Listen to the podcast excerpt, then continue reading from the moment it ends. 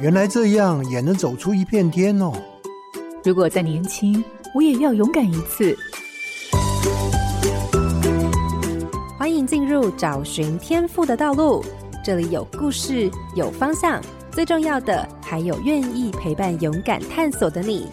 富予慈善基金会和你一起听见教育不一样。我是蓝伟莹。我们都知道教育是一个历史悠久的事业，但似乎没有好好思考过，教育也可以是一个新创的产业。荧光焦点，新创圈人才培育。跳出教室的框架，如果透过创新的概念，让学习变得有趣，教育的未来是不是会很不一样呢？如果从永续的概念来看教育，又会是怎样的风景？艺术设计领域出身的杂学校创办人苏仰之，从亚洲最大的创新教育会展品牌开始实践他对教育创新的想象，同时也发现台湾自由多元民主的特质是投入创新很好的能量。从过去的好学生到新创需要有点不乖的点子，试试翻转那些约定俗成的行为模式，融入新时代的样貌。你的叛逆或许就是新创重要的能量。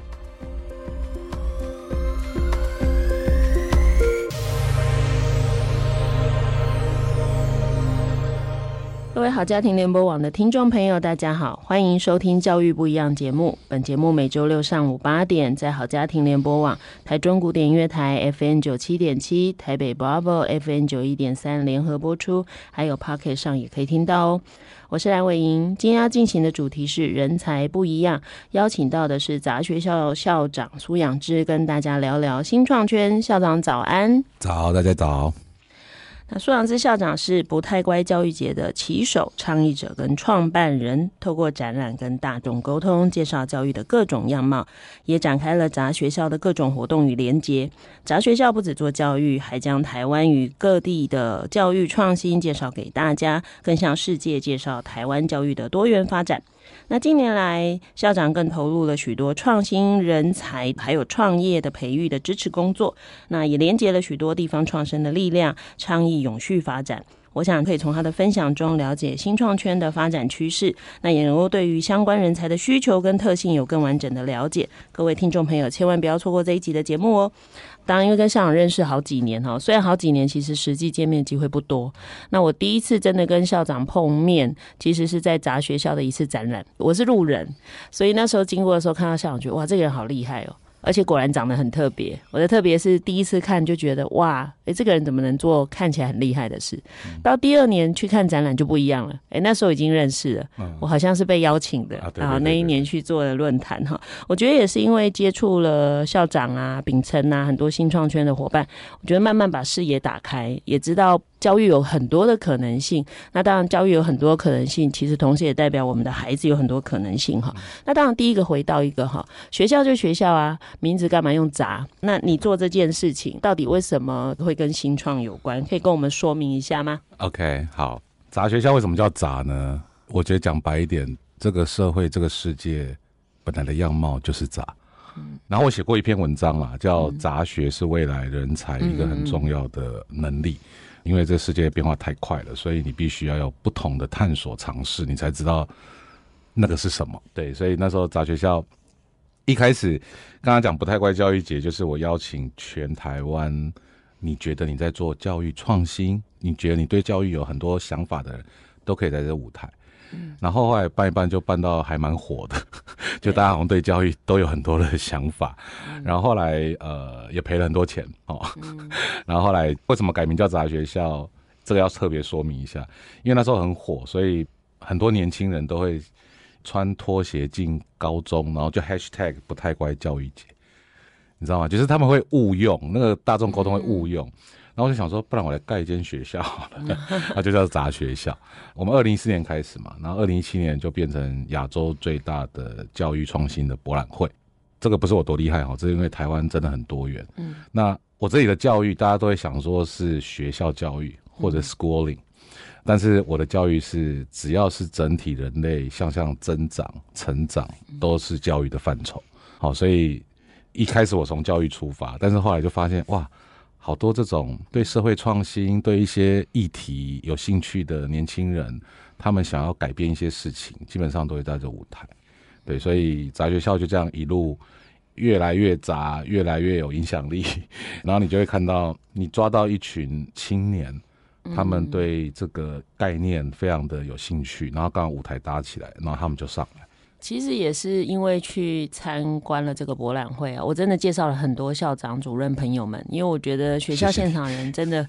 蛮难跳脱出去去看非学校内的东西，嗯，可是其实我那时候自己去看，很大的感觉是哦，原来可以做这个事。就是它虽然看起来是体制外提供的一种服务好了，或者那种另有的课程，可是你也可以去想的是，同样的思维在我的场域里可以怎么做，或甚至是我可不可以跟这些体制外的一些不管它是盈利或非盈利的单位，可以有一些比较实质的合作。没错。那唯一的可能就去想，我的孩子可以怎么样更好嘛？那其实我也蛮认同刚刚校长说的，所谓。教育本来就不局限在学校或者是某个年龄层，嗯，所以当时的展览里其实也提了蛮多成人教育的，对，对不对？对，也就是哎、欸，大家读书后看书啊，或者各种互动的部分。但我其实真的觉得，我为什么一直说校长很厉害哈？我自己在旁边看啊，觉得他比较像硬被推上去的。他可能一开始起点，他也没想很多，对，就做做看。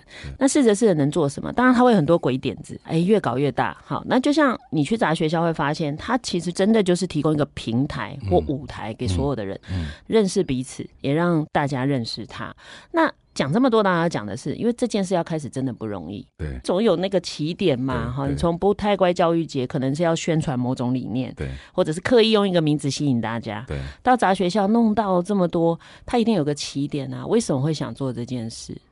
我觉得大概两个方向吧，一个是人格特质吧，我觉得我从小就很急迫，就很想要跟社会做接触，怎么没选里长？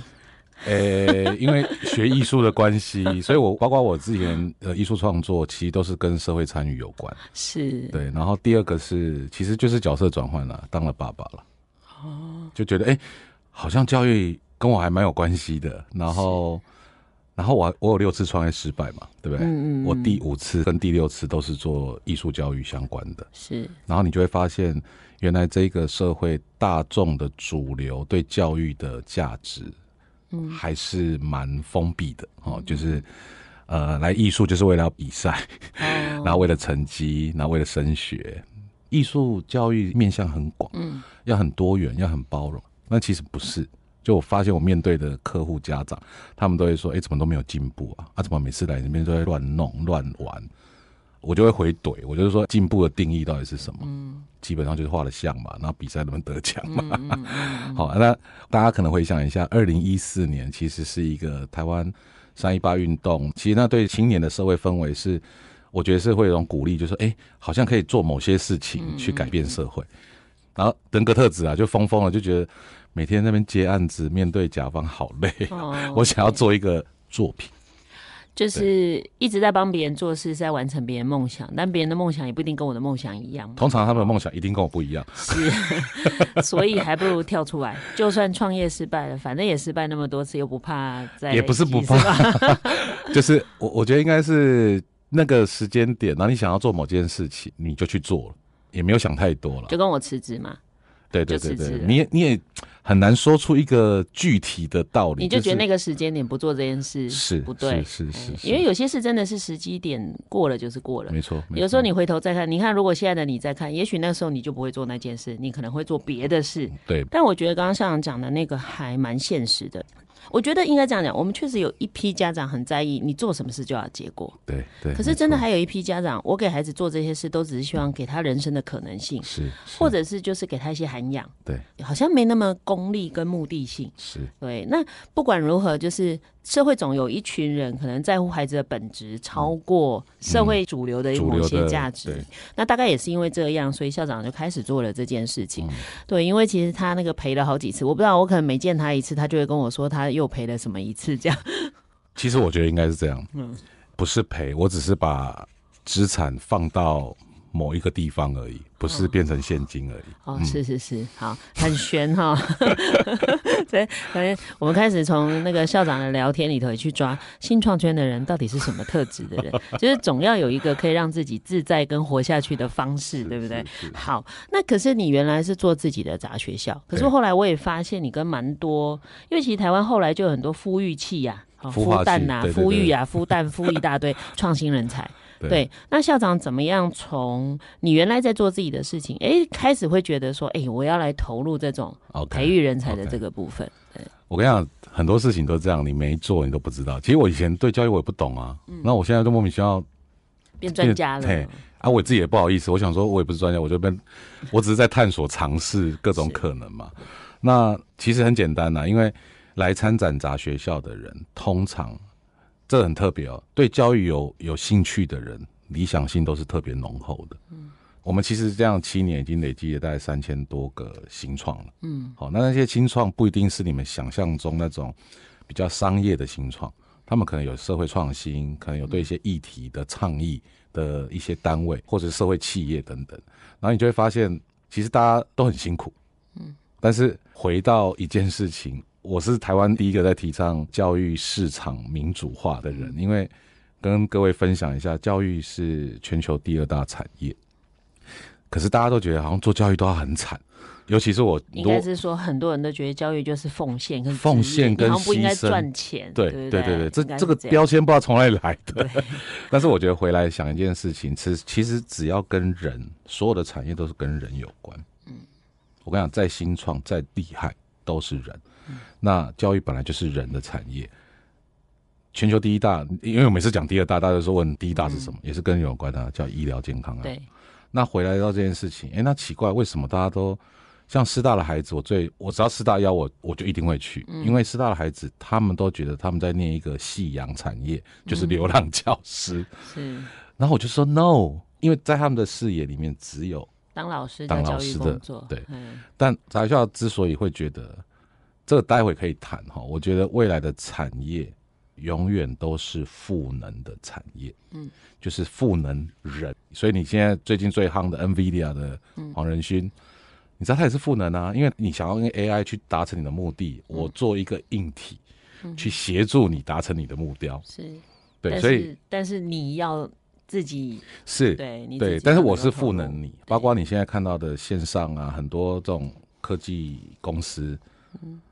Facebook 不就要赋能你社交的能力吗？好，那我回来讲这件事情，所以我看到他们很辛苦，然后就觉得，哎、欸，不对啊，这件事情这么有意义，嗯，然后呢，我是看到有市场的，可是大家为什么都很辛苦？然后我最害怕就是到时候碰了满头包，然后回来就说啊，台湾教育没有忘了，或者是台湾的什么没有忘。嗯所以你知道鸡婆个性又来，你就看到这么多年轻人，然后他们都会觉得，哎、欸，我不太会行销，我不太会怎么样，我也没有品牌知名度，所以你知道，我就很很鸡婆嘛，就是觉得啊，不然我能弄孵化大家哈，就是台湾的孵化器都会比较偏商业类一点，或者是科技类一点，但是人文类的比较少哦，所以那时候我就自办孵化器跟加速器，然后你看这是没有商业模式的、喔。其实加速器跟孵化器是有商业模式的，是你背后可能要一笔资金，嗯、你投它嘛，然后它以后如果成了，哦、可是教育其实人文产业比较辛苦一点，那台湾市场本来就不是要面对国际市场，就事实是这样哈，嗯、我们我们就是以硬体外销为主，哦、嗯，那这种软体外销就比较少，嗯，哦，所以。对，就是这样开始的，就觉得你想要帮助这些有理想的青年，然后他们想要做一些对社会有意义的事情，可是他们其实商业的思维啊、方式啊、对市场其实都不了解，包括对品牌、对行销。那、啊、就鸡婆就想要做这样子，嗯、对，这都是这样开始的。嗯、我都是先射箭再画靶，就是觉得好像他们有需要，那就先做，然后就开始想说，哎、欸，那钱到底从哪里来？哦、OK，那就跟政府啊，跟什么要这样想办法嘛。还好平常兄弟多，信用很重要嘛。你要 有借有还，大家就在借你。那这几年为什么又跑去做地方创生？其实也不是这几年啦，应该说你偷偷摸摸都有在练习。可是这几年很明显在台面上，其实做比较多是地方创生的事情。怎么又会转到这个部分呢？其实也没有转呢，因为我们杂学校参展单位其实本来就很多在做地方创生，嗯，然后那时候地方创生这个词还没出来，我也不知道那叫地方创生啊。是，然后我就觉得说，哎，你为什么在苗栗的一个一个有一个叫苗栗的院里镇长叫刘玉玉啊，嗯，他就是来参展杂学校，然后我就说，你们这三个女生到底在干嘛？嗯，他他就在他说院里呃，他想要保护一个文化呃一个院里市场。啊，院里市场要被改建了，然后里面有一个音乐，就是文化的一个地标，是对院里很重要的。然后他们就去捍卫。然后我那时候也不知道他叫地方创生啊，我就觉得哎、欸、很好啊。然后他想要把这些文化透过教育的方式，让更多的人知道，啊也顺便捍卫这件事情。好，我只举个这个例。然后那时候国发会正在推地方创生，我记得是二零一九年。嗯。然后那时候国发会主委陈美玲。我就邀他来看杂学校哦，不，他自己要来看的。哦、然后很好笑的，跟大家讲个内幕，因为国发会是国家蛮高的机关，所以他要收集地方创生团队，通常都是从上而下嘛，就是说到各个县市啊、哦，慢慢捞。对，然后农什么农委会什么什么人去捞。但是我刚刚为什么讲流域这个团体？因为嗯。他就是在地不太乖的团体，他在对抗政府的啊，哦、所以就不会把他报上去。他一定不会报上去的啊！哦 okay、啊，我们这边专门就是收那些 这个路径上不去的，你知道吗？被流放的人。对，然后美英姐那时候看了，他觉得太惊讶，他就说：“我怎么都没看过这些东西。”嗯，然后他回去就骂 骂国发会的同事，然后国发会同事就找我去说：“哎、欸，杂校到底在干嘛？为什么我们主委要讲这件事情？”嗯、然后第二件事情是，后来他们也发现。在做地方创生做了大概几年了以后，我们最常听到一句话了，嗯、就是地方创生最后一里路叫教育。嗯，哎、欸，我们教育者很可怜，有没有？是，什么都最后一里路都教育，产业发展最后一里路教育。社会不管出了什么问题，都是怪教育。教育要买单。对，对然后 我就觉得有时候肩膀好重，我就想说、嗯、啊，一直在怪我啊，那你们要不要来一起做点什么？哦，哦，类似这样，所以后来我就是也碰到这个议题，那我觉得非常好，因为我觉得。在全球化下，然后废校我也在处理了，嗯，对吧？我们现在少子化，很多废校不知道该怎么办。是，跟大家分享一下，一个地方一个学校只要挂了，那个地方就挂了，嗯，那地方就没落了，就没落了，对，因为孩子就出去了，我根本没有人不会留在那。对，而且我我生小孩，我想哎，这边没有学校，我怎么可能回乡？对，好，所以这也是一个很严重的国安议题啊。错啊，鸡婆个性又来了，就想说，那怎么去让地方创生团队跟教育，嗯，它可以连接，而且地方创生团很多是靠。学习、体验、教育，嗯，去生活了，嗯、所以又又来个孵化器了。对，然后我也希望把不同的资源，比如说像在教育圈、新创圈的资源，还有学校的资源，嗯，好，所以我们这边有很多校长嘛，是，就学校其实也很封闭，他也不知道怎么去跟这些地方创业团队接触嘛。那还好有伟英，就是有一些奇怪的人在那边扰动哈，伟英是其中一个，然后我就变成要去做翻译。然后学校现在开始从一零八课纲慢慢也希望把学校打开，然后去跟真实社会连接。那我觉得，哎，这件事情是可以做。嗯，好，然后就开始这样子。对，其实刚刚讲的，我觉得蛮真实的，因为像我这几年在跑很多偏向学校，嗯，当然我去的学校还不到要收掉，嗯，还不到那个地步，但是我们其实都会跟学校讲一件很重要的事情，就是你的学校存在不是你的工作而已，因为它就是一个区域的发展，它是很多情感的连接。因为在地的孩子或年轻人，他就算离家，那这就是他共同的回忆。学校不见了，其实这个区域就少了一个。那个粘着力，对好，所以它真的还蛮重要。可是如果你用经济考量去看一所学校的经营，你一定会觉得不合成本。哦，我收掉，我不如来一个交通车把孩子都载走，去远一点也没关系。那我只要花车子跟司机的钱。对。可是我养一所学校很多钱，可是可能没有想到的是，学校不见了，人就会离开，对，产业也不会有。好，所以那个没落会比你想象的速度更快。对。可是很多人因为孩子大了，所以他也没有去在意附近的学校被收掉这件事。是。对，但他就会在这个社区，他只是其中一员，将来所有的变化，其实他都会深陷其中。但是就只是他当时可能没有留意到，原来这时候我该讲个话，我应该要出个声音哈。那我们这几年真的是。我自己当时喜欢去看杂学校的另外一个原因也是，呃，你刚刚说的那个有很多外面在做的事跟资源，我就会拿回来啊。然后我去各地做课程，我就说，哎、你们附近有个什么什么？你们附近有个什么什么？哦，认真的老师。其实我是去收集资料的。我知道，我知道。因为对我来讲，那太快啦！嗯、我去那里就可以捞到全国各地的。One Stop Shop 就是一次把实验教育啊什么什么。然后我就会给他们看，比如说像上次我去看你们那个嘉义的，看到贡丸汤，哎，我就会告诉他们，贡文汤做了什么？你看人家做了这个杂志，我们的孩子没办法做这么高阶的，嗯、但是他可以开始有这样的行动，开始做一些，哎，或者是可以跟他们合作，嗯、开始带孩子去看新竹市有什么。其实真的有太多，我觉得大家听众朋友可能没办法想象的，真的蛮多年轻人很快的或很早就在他可能大学生涯一结束就决定。要投入他热爱的家乡，对，或者是他所生长的那个地区的长期的发展，因为大家都意识到，其实只要没有人关心在地。尤其是某些文化 或某些产业的存在与否，其实那个城市的那一些事就会消失在人们的回忆里头哈。所以刚刚其实我们一路听下来，从不太乖之前第五次、第六次创业失败的艺术教育，到不太乖，到砸学校，到做孵化器的这个人才的，到做地方创生，整个一直投入啊。我觉得这样听起来，大家就会发现新创圈不是一个产业哈。我的解读是，新创是一种态度。这样合适吗？嗯，当然是一种态度啊。就是我很喜欢贾博士一九八七年那个广告吧，就是他那时候苹果刚出来嘛，然后就说我们可能是造反者，我们可能是格格不入的人，但是我们都是推动人类发展进步的最前锋。那我觉得我们对孩子，我们对下一代，其实也要这种包容度，因为不太乖那时候的概念，大家都说不太乖到底是什么？就我不是不乖，我只是在用新的方式在解决一些问题，你不太熟悉而已。嗯，你知道新创其实对我来讲，就是你要不要往前跨出去，然后去解决现有的很多问题，那个就是所谓的趋势跟接下来会发生的事情。那人类本来就是一直在迭代，而且现在。最严重的是迭代非常快，你知道吗？就是产业一天，人间一年呐、啊。其实我们在产业界，我们都跟得很辛苦了，是，但是必须得跟，因为你要知道，呃，我最常跟年轻人讲了，我说选择是比努力更重要的。嗯，以前都会说你要努力工作，你要怎样，你知道吗？我觉得一万小时定律都骗人的。当你没有心在这一万小时，嗯，对啊，我我开一万小时的车，我就变赛车手嘛？不可能。对，但是重点是赛车手是你喜欢的赛道吗？是趋势未来的赛道吗？这又是另外一件事情。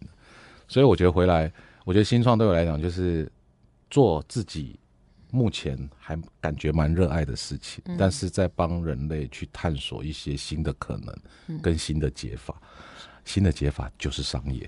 哦，对对，这句就对了。就我们常讲嘛，所谓新创圈的人才啊，你看到的叫危机，他看到的叫机会。对。对，我只要能够解决了，它就是一个，我不要讲独门生意啦，嗯、但它就是一个可以持续做的事情。可是通常新创圈的人呢，很特别的，就是打破跟挑战自己的都是自己，他不用等别人来跟他说什么，他自己就又翻掉了，啊、又再往前冲，就是认识自己的过程。嗯哼、uh-huh，OK。然后我觉得还有一点很重要，就是在市场里面会高度竞争的，通常都是红海了。新创就是你要去找出不同的。哦，这个很重要，但是我们的教育系统好像都是让大家去做比较像的事情，欸、所以这就跟真实社会跟市场是反过来的。对，对你刚刚讲的很好，就是空白才是增长最快的地方。嗯嗯、可是我们要去探索那个空白是什么？对，这很像我自己常常在讲的事情，就是我常常看到很多人很努力的想要符合某种标准。对，那我就跟他讲我自己的人生的。呃，这叫特性吗？不太乖的地方好了。嗯、我说我不喜欢去比已经规定好制度的比赛。我觉得我的好坏是由我定规则的。嗯嗯、那我自己要创一个新的赛局，只有我可以说好坏。对，哦、所以我就做庄你就赢了。我做庄就赢了，但没人要来。对，但这意思就是说，其实我觉得真的蛮多人一辈子在努力的是，我有没有达到别人的要求。可是你其实 这是辛苦的，那当然你说新创的人不辛苦嘛？他很辛苦啊，因为他必须自己创造他的标准。我们我们还蛮爽的，哎，但是但至少你知道自己在做什么。对，对你不是一直，而且你有在创造一些影响力。是好，那我想这一段当然就先听了从呃校长自己一路做的事情，然后从他说的事情，我们来理解原来新创到底大概是个什么样的感觉。那我想这一段我当然第一个要谈人才，就要谈我眼前这个人才。了，所以刚刚你说了，你有好几次那个失败的经验，但我们重点不是听这个，而是说这一路你到底做过哪些事？当然，你的职务可能都老板啦，嗯、但我说的是啊、呃，你所做的事情的性质是什么？工作内容到底有什么不同的转变呢？嗯，我是从小一路念艺术创作到大的，嗯、那时候在我们那一圈里面，你想要当艺术家，最好的出路就是去艺术大学教书，所以你也可以同时创作，那是我们那时候仅有的想象。所以那时候。国外念书回来，我第一份工作其实在大学兼课了，然后后来兼兼兼兼了一两年，就觉得好累哦，然后就觉得我到底在干嘛？然后人生转折就出现了，因为那时候大学评鉴要有 PhD，就是你的学校要有多少的博士，评鉴就会变高。然后那间学校就跟我讲说：“哎，我送你去念 PhD，那你回来在我们学校服务十五年。”我十五年？啊，你知道念一个 PhD 快大概五年嘛？所以等于二十年的卖身契。可是坦白说，以我那时候的视野，我就觉得，哎、欸，念 PhD 很好啊，我回来可以创作，然后干嘛干嘛的。然后那时候就想很久很久，就决定了，我就说我不要，我要跟我朋友。我第一次创业在上海，嗯，你知道我爸是公务人员，嗯，然后他就疯掉，他说有人拿钱给你，还保障你二十年是一个教授的职位，你为什么要？你为什么要放弃，然后跑去上海？但是那个就是我人生一个转折点啊。我刚刚说选择很重要，我选择这一条路了以后，你就打开很多视野了。嗯，就哇，原来世界这么大。嗯，原来我所谓的创作不一定要在艺术形式上的创作，我可以做很多其他跟社会、跟经济有关的创作。嗯，所以就这样开始了。那当你开启了一个想象力的路的时候，你就很难回来去上班，你知道吗？我我懂，我懂，你懂吗？我懂，我懂。对，就是说你可能在里面你不知道。就是那个青蛙嘛，你跳到井上，哇，这景色也太好了吧！叫你回去井里面，你要吗？嗯，不可能嘛。反正就是还是跟那个特质有关，我就觉得哎、欸，好有趣哦。然后就是一路就一直做啊，回不去井了嘛，那就只能一直做下去啊。然后每一次每个年龄的时候，每个碰到的机会都不同，嗯，就一路创业，就这样。嗯嗯嗯。对。所以创业的时候你都做什么？一开始不会有员工吧？员工很多吗？会不会很多事都要自己来？当然啦，当然啦，对，就是没有资源嘛，所以就都是先自己来，然后就哎做做做，开始有一点好像可以这样做了，然后业务就开始 run 起来。嗯哼，那我的方向坦白说还是偏 art 跟广告行销了。嗯嗯，所以如果以现在你现在主要的工作内容有哪些？我觉得还是一个赋能，然后我希望其实。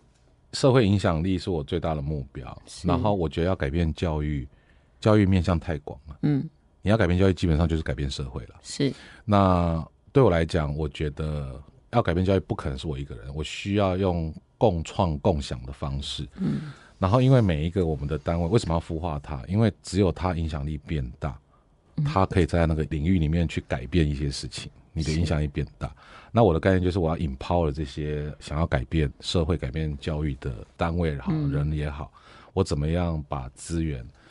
我们台湾其实资源不太流动的啦。哦、嗯，学校不知道产业，产业不知道社会，社会捐款总是集中在某些单位。是是是，是所以有资源的人就觉得，哎、欸，钱，你看戏谷为什么成为戏谷？因为他们资源会流动，嗯、他们会知道说，哎、欸，我的钱要给新创。是，我就希望在做这些社会的扰动，所以我人家说一句话介绍我自己，我就说我就是社会行动家吧，我就是希望去连接这些事情。对，但你看哦，虽然你讲起来云淡风轻哈，就是一眨眼就过，可是说起来都是泪啊。可是我比较关心的是，因为当然谈到人才，所以这一路其实你做过很多不同的事，或者是你得要处理不同面向跟不同层级的事情。是，其实那个处理事情跟面对能力也是一直在改变的。是，那这些能力是怎么培养来的呢？很简单啊，就遇到就要 就会提升啊。嗯，所以我常讲一句话嘛，我们教育圈常讲，你不是因为学会骑脚踏车而去骑脚踏车的，嗯，你是骑了才会嘛？对，真的。所以我才说为什么要杂学，就是你要去做，你要去。我们教以前是这样，就是教完你所有 skill，嗯，让你去面对社会，就反过来啦。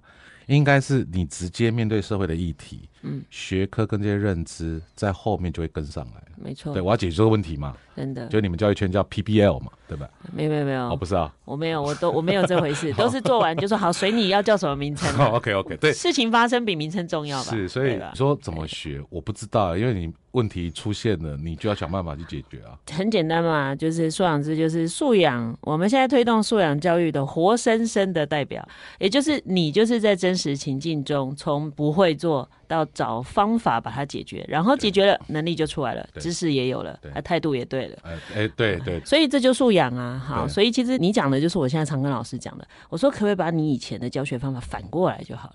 你以前都教会他，叫他去应用，你可不可以拿那个原来应用的情境拿到前面来？对，他就去 try。做错正常，他说我会有进度，我说不是啊，你进度是你的演戏进度啊，你把戏演完了，但是那个底下看戏的还是没看懂。没错。好，那时间应该在他身上，不是在你身上嘛？那你怎么做比较细致的规划哈？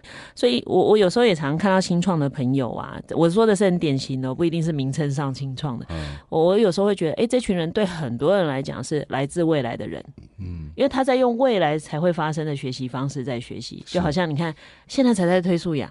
可是你说，哎、欸，不是啊，我以前就这么学。对啊，好，一定就这样嘛。所以有时候你你去接近或者看待新创，不只是人才啦，包含产业。刚刚那个校长说，为什么国外可能有一些企业家的想法是，或者是有一些人愿意把钱放在新创业，嗯，因为他在看的是一个未来。是，对。但是当你把钱都投在现在，好，你觉得你好像抓住了一点什么，可是长远下来，有时候很难讲。而且我跟你讲，现在世界变化太快了。嗯，对，没有永恒哈。不可能啊！我跟你讲，有没有永恒的爱情？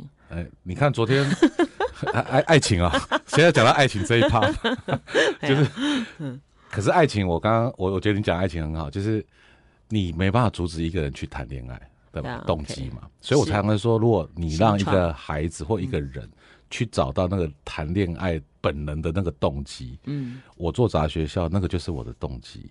这跟我在做协会很像，啊、他们问我说：“你为什么要做？”我就说：“我没有办法看见问题却不解决，对，然后我也没有办法把问题视为理所当然，是啊，所以我就一定要做，对啊，就这样，我一定要往前冲。为什么？所以你看哦，教你什么有那么重要吗？不重要，反而是让你觉得。”我就是一定要做这个，所以其实反过来，我觉得现在有一些孩子确实会让我担心，他们连去接近人或要不要喜欢人，他其实都没感觉了，他不在意啊。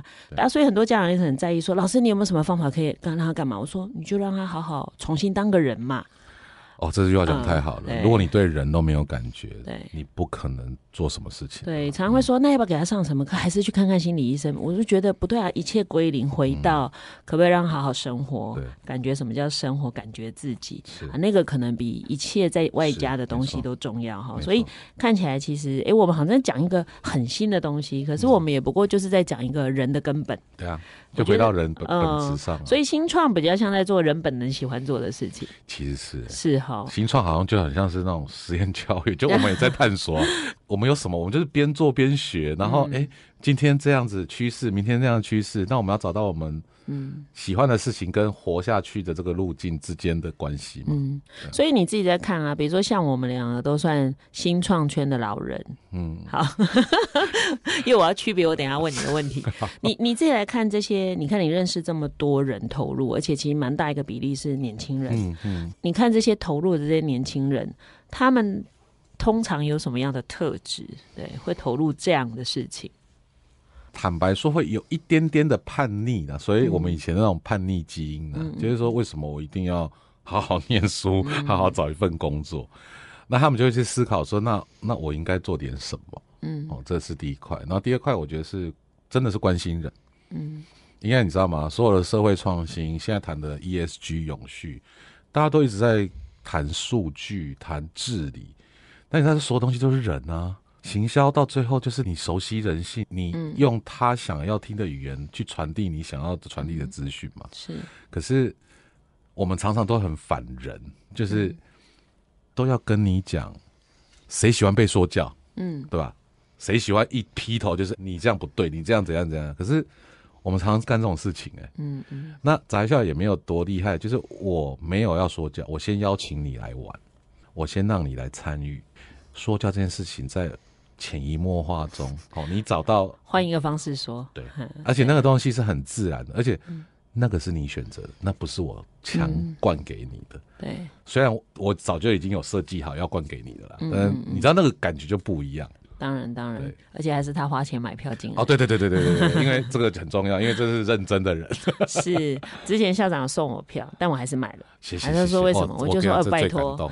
对，我那时候跟他说，我知道你有送我，但我还是买。为什么？因为他真的不容易做啊！大家以为策展那个多容易，你光去上网，华山很贵。哎，对对对，上网你要借场地你就知道。我的天啊，他不会因为他办了好几场很成功，他就给他打折，或者是不用钱哦。其实是没有这个福利的。真实世界还是骨感的。好，我相信所有投入的这些年轻人，或不管各个年龄层的，一定是有自己想做的事情，嗯、一定也有一些热情。所以、嗯、就像你讲的嘛，他可能会失败，或者有些根本因为失败到太久很反骨，然后他会变成另外一个极端反对这件事的人。哎、哦啊啊欸，我们最怕这种经历过改革但没有成功以后变成强力的反对者。好，那所以我们当然有一些不同的建议，就是到底进到这个领域的人，假如除了热情之外，你认为还要具备哪些能力呢？其实就是你做过什么事啊？我觉得讲白了，嗯、我们现在新创在看履历啊。嗯、虽然坦白说，现在不是我们，你知道现在雇主很可怜的，我们现在是追着人才跑、欸嗯。啊，对，我懂，嗯，对我懂，能选的不多。这就是我讲的世代的差异啦。嗯，就是有一句话很好笑，就是七零年代的人给钱就干，八零年代的人给尊重、给价值就干。九零年代给什么他都不干，就是我讲回来，就是我觉得这些年轻人，我看到都是在没有工作之前，他已经自主在做什么样的事情了。嗯，哦，那就是学习历程档案嘛。对对对，对，但是那是他自主的，所以坦白说，新创圈会有一个概念，就是我很怕请到那种 PhD。嗯，其实 PhD 出来大家都快三十了吧？我有请过了，反正就是他们在那个领域当然很顶尖，可是。他们有点就是在那个领域里面，那个限制了。对，然后因为他从小可能受到的学术啊等等的这些褒奖，所以他的心理韧性会比较差一点。嗯，因为我们在战场上，我们会常受伤。所以其实讲回来，我觉得对我来讲，现在是福卡的年代，现在就是什么不确定性啊，什么什么呃模糊性，其实，所以我觉得对我来讲，你看到他做的事情。因为你知道做事情，你一定会遇到挫折，遇到困难，但你可以看到这个人才的心理韧性是好的。比如说在教育里面，肯定要成长性思维吧，好，whatever，对，因为我们一定遇到各种问题，而且这问题会一直持续，而且会开始量很大。因为你看 AI 出来，哇，糟糕了，以前我们做的事情都没了，对，机器就可以做了，对，那那怎么办？那就你开始 depress，你啊。啊，这个社会实在是什么对不起我什么不行嘛？对，所以我都会看一个特质，就是哎，他之前有做过这些事情，然后呢，因为我们是要上场打仗的，是，好，所以当然啦，杂学校它是赋能，就我觉得公司文化跟人才是需要有这个环境去培养他的，嗯，所以我现在在提倡一个很好玩的事情，嗯，我觉得每个企业都要自己的一间学校，哦，其实是因为企业找不到人才。你不能再怪教育了，你要不要自己就开一间？难怪最近有一些企业跑去把快要倒的学校，呃，这个可能不是我的关系，但是还没听到你演讲啊。对，但是 但是我觉得趋势啦，所以对，就是因为人才还是最重要的事情呢。是这个是我在出你的，嗯，但是因为我们现在真的很难找人，真的。然后你知道新创板资源就比较少嘛，嗯。台积电选完哈，这些再选完，因为他们年薪又很高。是，可是我我想要跟年轻人也讲一下，就是说，不是说台积电不好，但是我觉得如果要一起创造一些价值，嗯，台积电三十年前也是新创啊，对吧？是，那时候我大学刚毕业，不太一样嘛。但是你怎么选择你的人生道路，这个当然是看每一个人，当然。嗯，对，其实我们这几年呢、啊，我也是因为辞职做了协会，突然变成一个怎么叫企业主啦，叫老板。对对，对，我确实也发现有一些可能在我们过往认为学习成就比较高的年轻人，确实是比较求完美，嗯，然后那个韧性，然后怕失败，嗯，对，就是他是一个你知道，有时候你没有这么怪他，你可能就是一点点提出来不好，哎、欸，对他来讲，他自己的强度会加大到无限大哈，所以他自己过不去。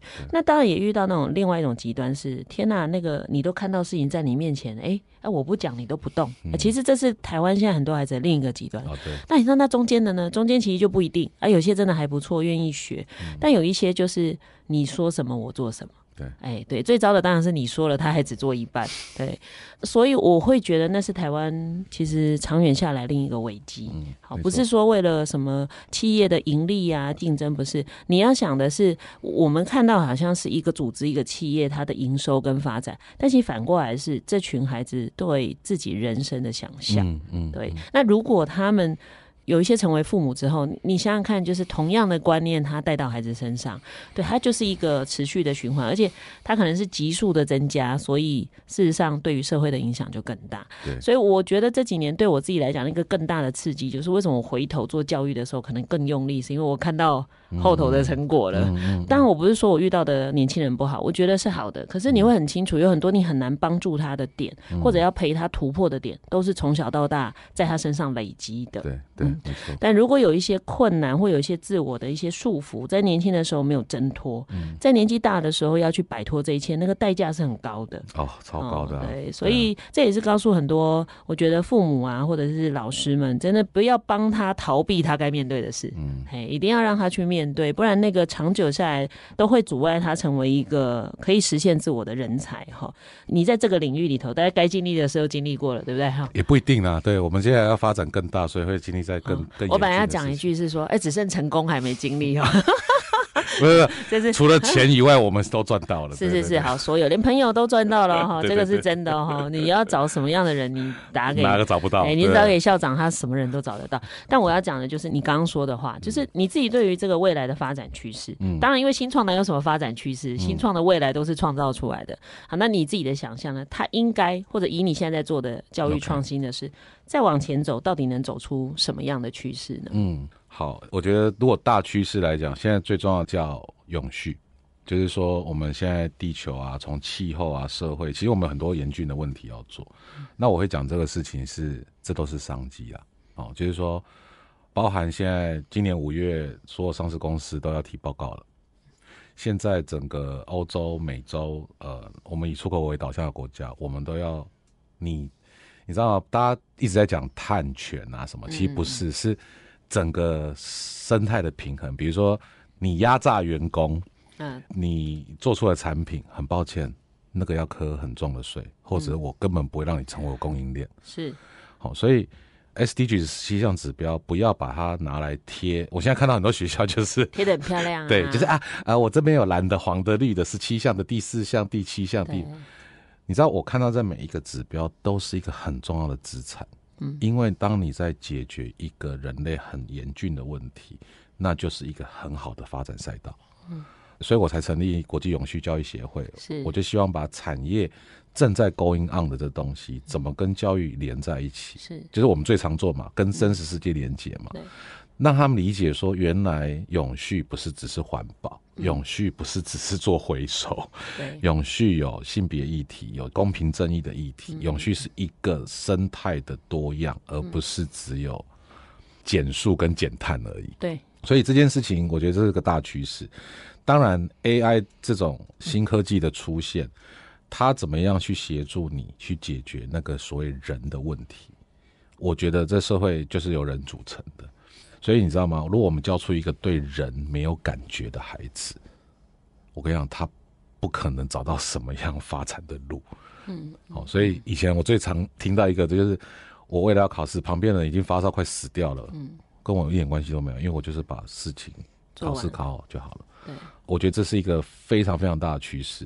那因为现在中小企业哈，现在没得修了。嗯，为什么？因为 ESG，他们不知道该怎么办，他不知道要做什么。对，因为你现在看到在谈的都是那些明星大企业，对，他们有资源。那中小企业永续人才在哪里？对，他们以后没有这个东西，他们是没办法生存的。对，好，那这不就是一个超大痛点、超大商机吗？嗯。所以你回来去找自己喜欢的议题，绝对会落在 SDG 十七项、一百六十项指标里面。你相信我。所以。我觉得还是让孩子回来探索，但是他要去感受，他要去真实世界。嗯、那你知道吗？事情都有开端了，每个伟大的企业都有一个不为人知、微不足道的开始。嗯、好，我们也是有微不足道的开始，但是。就是这样去发展，那这是我们看到的趋势，应该是这样子。对，是，其实校长在讲的也是我们这一年呢、啊，我自己在现场也都带老师们看这些事，就像你讲那个减塑回收。嗯我说回收已经是很久以前的概念了，减塑这个东西，说真的，减两天以后它又回去了嘛。对，而且你减去哪里嘛？而且很多孩子很可爱，说，可是老板都有准备耶，啊，我没拿，别人也是拿了。哎、欸，真的有的孩子会很可爱，会讲这个事情嘛？就好像我跟老师们说，你不要再放海龟的鼻子会拔出吸管的事。哦，那个蛮厉害的，因为他从小看到大，他已经从本来很惊，不要再一直去惊叹了。是，孩子会说。还是那一只海龟吗？哦，不知道。那我想，其实就像我们在带老师们说，哎、欸，其实没有，现在叫零废弃社会嘛。这个世界已经没有废弃物了，所有东西都叫原料。你不改观念的话，你就会发现你好像只能用旧方法。对对，就像你今天不是为了保障员工，没有啊。你有好的员工，他就会投入工作，他喜欢这份工作。然后，另外社会的所有人，他其实有一定的意识，他就会理解你的产品有什么价值。那其实一个整体的社会的营造，关于平等，这都是哈。所以我觉得刚刚校长讲了一个很重要的概念，很多人以为永续是哎政府的事啦，嗯、大企业的事，嗯、其实没有，它是你每天生活的事。而且它是一个大商机。对，对对，他一直在讲这件事哈。但我觉得孩子们早一点拥有不同看待社会经济。跟环境之间的关系，其实会更帮助他将来怎么去面对跟解决这些困难。不然他会一直觉得天哪，地球已经这么糟糕，我有办法吗？而且我考试考过就好了。只只会想说选择题会不会考，对不对？好，OK。但这绝对不是这个世界想要的样子哈。就像刚刚校长讲的，新创比较像做这个社会的实验教育。嗯，好，他在实验一下这个社会怎么样可以更好。嗯，那所以也许他不一定能赚大钱，当然有一些新创是会赚大钱的。哦，我觉得都都会，只是时间的问题了。重点是你不断的持续专注在有意义跟对人类有价值的问题解决上，那你不要放弃，找对方法啊！最重要的是新创圈通常最成功是因为。有一大群伙伴哈，那如果你发现，哎、欸，你的孩子有这样的特质，或者是你觉得你的孩子很想做一些什么不一样的事情，我想都可以鼓励他。其实或者欢迎丢到杂学校来碰撞、啊、实习哈。对对。那尤其你看校长他是学艺术出身的哈，比如说我是做教育的，或者我背景是工程，好像念什么都不是重点。对、啊。因为这个世界需要各种人才，是所以当你想要成为帮助世界的人才，你都可以进入这个领域哈。嗯、我想今天真的很谢谢校长的分享。讲哈，校长可以讲十集没问题啦。好，但是我们只能用一集的时间哈，因为他的时间很宝贵。那希望听众朋友跟我一样，在这一集里头，对于这个不同的领域有更多的认识哈。就算你不投入，也记得遇到这样的年轻人跟这样的孩子，给他一些支持哈，他就会成为改变台湾未来的重要人才。嗯，谢谢校长，谢谢谢谢。感谢您收听今天的节目，邀请您关注节目粉丝团动态，并与我们互动。接下来，请您继续锁定好家庭联播网台北 Bravo F N 九一点三，台中古典乐台 F N 九七点七，也邀请您上 Podcast 搜寻订阅教育不一样。感谢杂学校校长舒养子今天的受访，我是蓝维莹，教育不一样，我们周六上午八点见。以微笑点亮教学现场。赋予慈善基金会与您一起支持教育，陪伴生命找到自我价值。